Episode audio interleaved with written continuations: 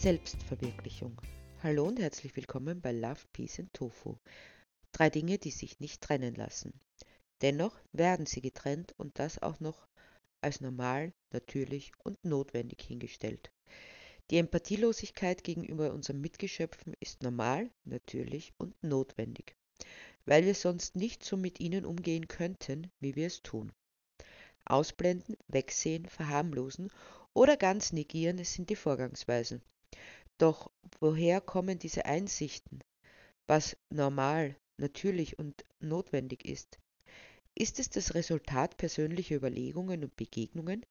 Nein, es ist das, was uns tagtäglich unterschwellig eingeimpft wird, in der Werbung, im Lenken der Medien und in der Ausbildung in den Schulen. Soweit dazu. Wir lassen uns nichts sagen. Dabei wird uns alles, was wir nachplappern, gesagt, auch wenn wir meinen, es sei unsere Überzeugung.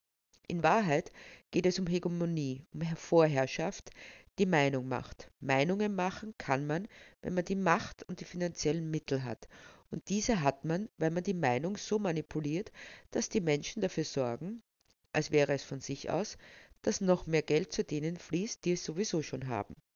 Das Prinzip ist so einfach, wie es sich anhört. Subtil ist nur die Art der Übermittlung. Wer sich nicht anschließt, wird aus der Gesellschaft bzw. aus bestimmten Teilen der Gesellschaft ausgeschlossen. Man wird zum Außenseiter. Und wer will das schon?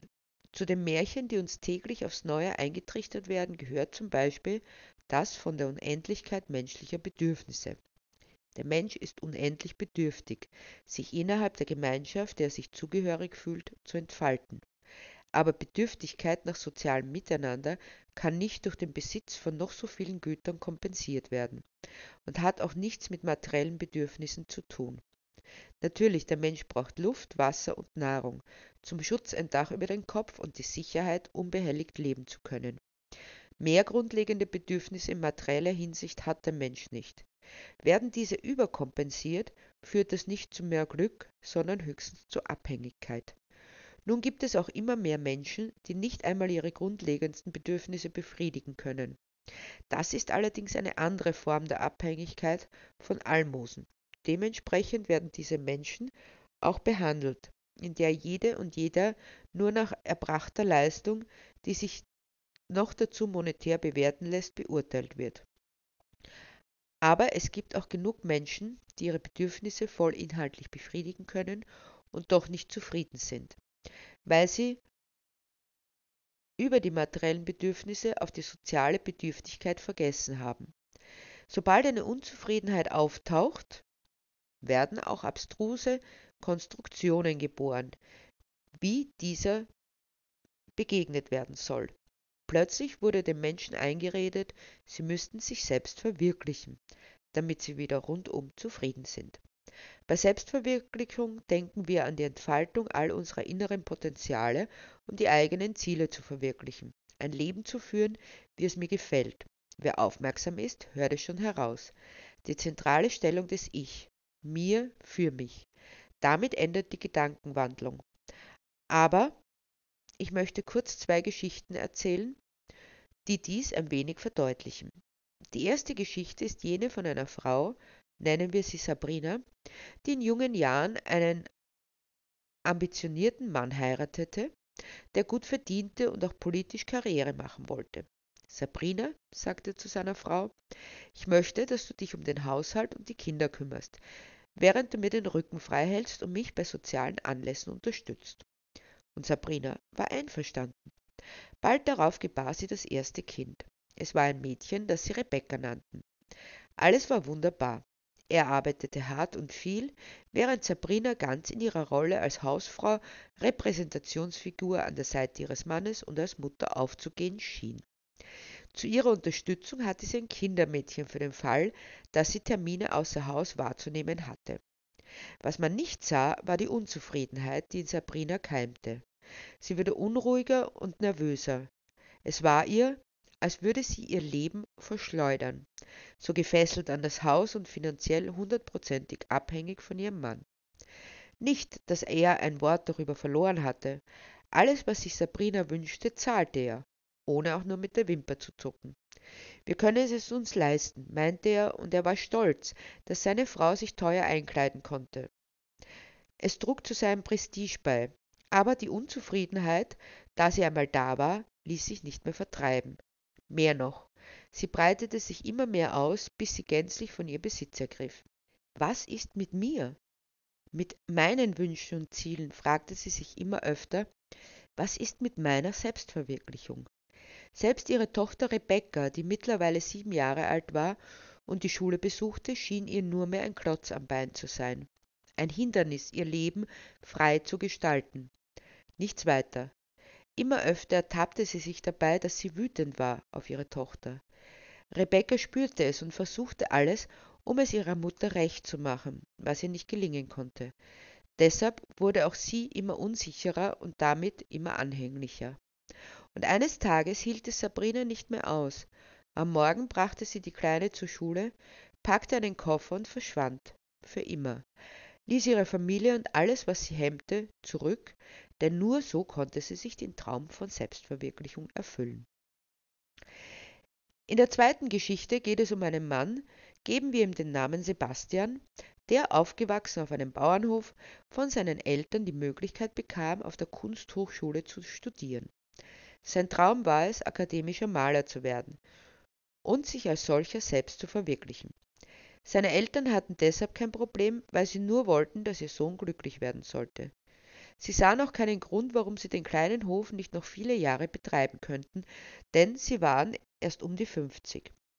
Da brach das Unglück über sie herein. Zuerst brannte die Scheune ab und die Ernte ging verloren. Ein Verdienstausfall, der kaum aufzuholen war.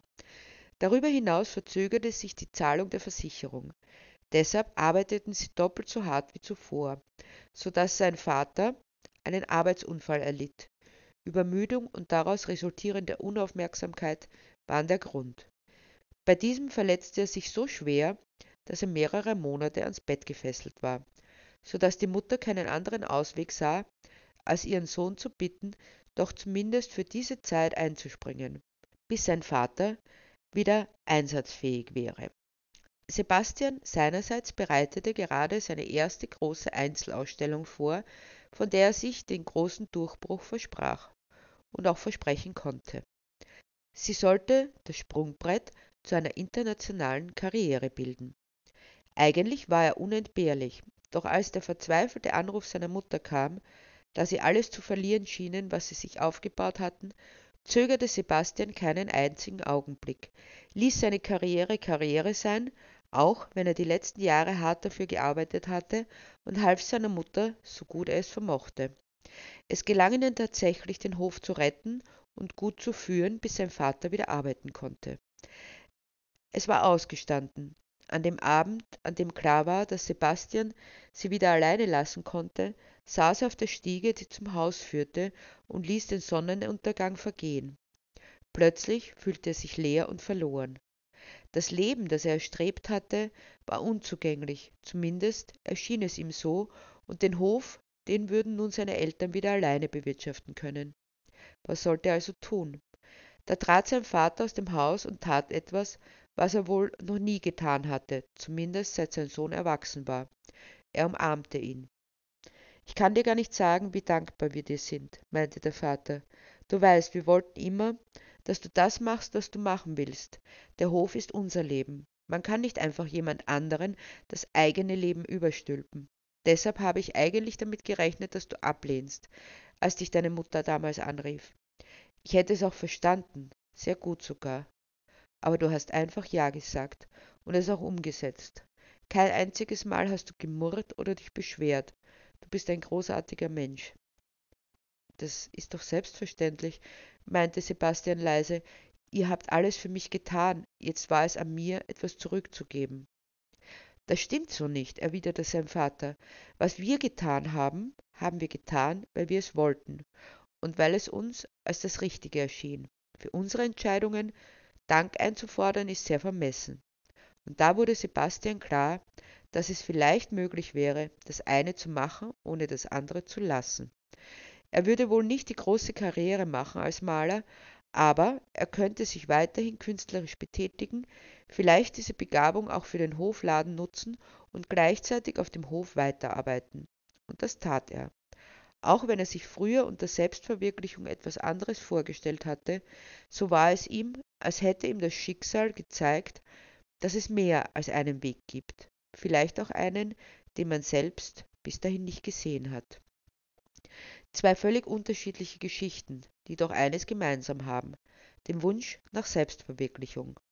Doch was bedeutet Selbstverwirklichung? Liest man ein wenig nach, dann geht es dabei um das Erreichen persönlicher Ziele. Das ist grundsätzlich eine gute Sache. In Wahrheit gerät es bei vielen zu einer bloßen Nabelschau, die eine Individualisierungstendenz Vorschub leistet, die nicht mehr gesund ist. Individualität an sich ist auch nicht schlecht, solange sie eingebettet ist in ein Miteinander, das die Verantwortung füreinander nicht vergisst. Selbstverwirklichung spukt als atomisierte Egozentrik in den Köpfen herum, die völlig darauf vergisst, dass der Mensch ein soziales Wesen ist krankhaft schon beinahe auf sich selbst fixiert, verliert man den Konnex aus den Augen und befriedigt sich mit Selbstliebe bis zum Exzess.